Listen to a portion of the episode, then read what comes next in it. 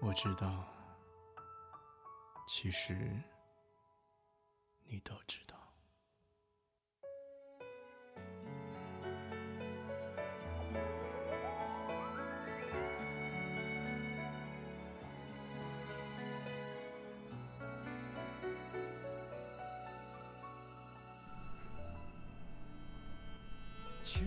姑娘的初恋男友是一个五月天的忠实粉丝，播放器里塞满了五月天的歌。两个人手牵手走在路上的时候，他会把自己的耳机分一个给姑娘，听阿信热血的唱《离开地球表面》。姑娘回头看着初恋的侧脸，觉得心下无比稳定、满足。在初恋的影响下，姑娘也喜欢上了五月天。尤其是温柔，总是在手机里循环的播放着。后来啊，就像电影和小说里的那种情节，他又喜欢上了别的女孩。分手的时候，姑娘站在路上抱着初恋，不让他离开，一遍又一遍的说：“我们能不能不分开？我做错了什么？我可以改。”初恋先生还是头也不回的走了。他说：“你没有错，对不起，只是我不喜欢你了。”留下他一个人站在熟悉的街口，却觉得周遭一切都陌生无比。分手之后。初恋先生删了姑娘的人人，可是姑娘拿着初恋先生的密码，还是登上了他的账号，看他的动态，和别人的聊天，和另一个姑娘的暧昧。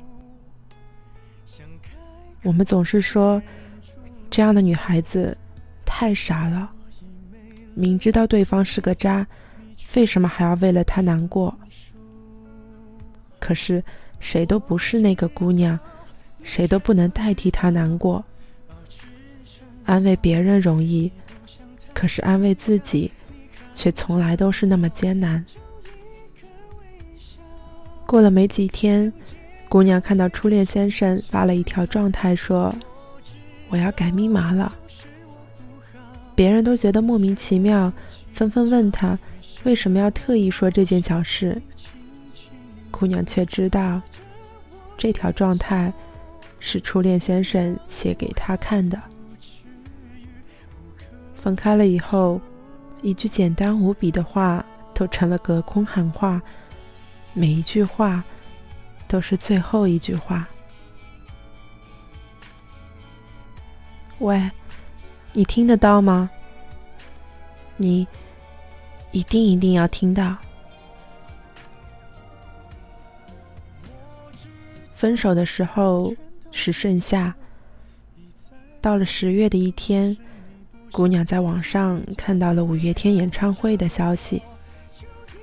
不在姑娘的城市，而是在另一个陌生的地方。姑娘不敢和家里说，刷光了自己卡里打工的钱，买了车票和演唱会的门票，一个人在双休日坐车去了外地。演唱会很嗨，场地的椅子似乎不是给人坐的，而是给人站在上面跳的。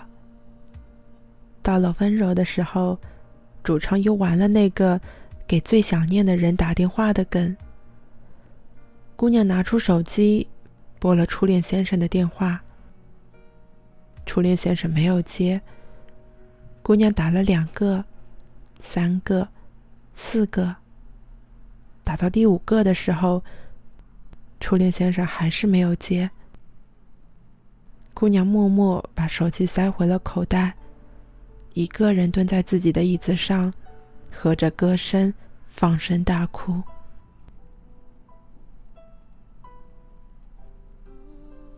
他对着手机里和初恋先生合照的照片说：“你不是最喜欢五月天的吗？”你为什么不接电话？你为什么不接电话？我还很喜欢你啊，你为什么不喜欢我了呢？一遍又一遍，可是姑娘的隔空喊话，初恋先生已经不会再在意了。喂，你听得到吗？你为什么不愿意再听一听了呢？只要一句，一句也好啊。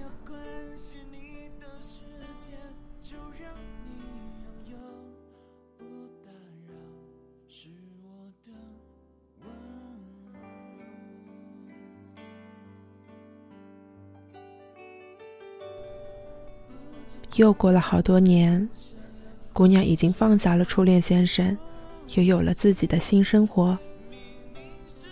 听闻初恋先生恢复了单身，但是其他还是一切顺利。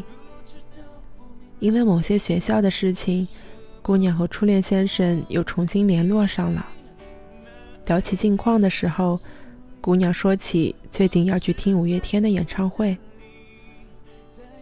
好羡慕啊！有机会的话，让我听现场吧。初恋先生说：“好啊。”姑娘很爽快的答应了。这次演唱会，姑娘仍然是一个人去的。她如约给初恋先生打了电话。不过那首歌不是温柔，而是如烟。谢谢。初恋先生后来发短信来说：“我那天单曲循环了一晚上。”姑娘笑了笑，没有再回复。七岁的那年，抓住那只蝉，以为能抓住夏天。十七岁的那年，吻过他的脸。就以为和他能永远，不会有一个明天能再重来一遍。我们的人生里，爱过别人，也被别人爱过，以为自己会永远走不出的事情，最后也都走过来了。谁都不会知道，再见的时候。是会红着脸，还是红着眼，还是这样没有任何波澜，可以互相笑着说说从前。长大了以后，越来越少那种一往无前的执着。见过了世界，发现世界那么大，也明白了自己的爱或者不爱，原来对别人是那么的小。所有的年华都是经历者的年华，如此才是独一无二吧。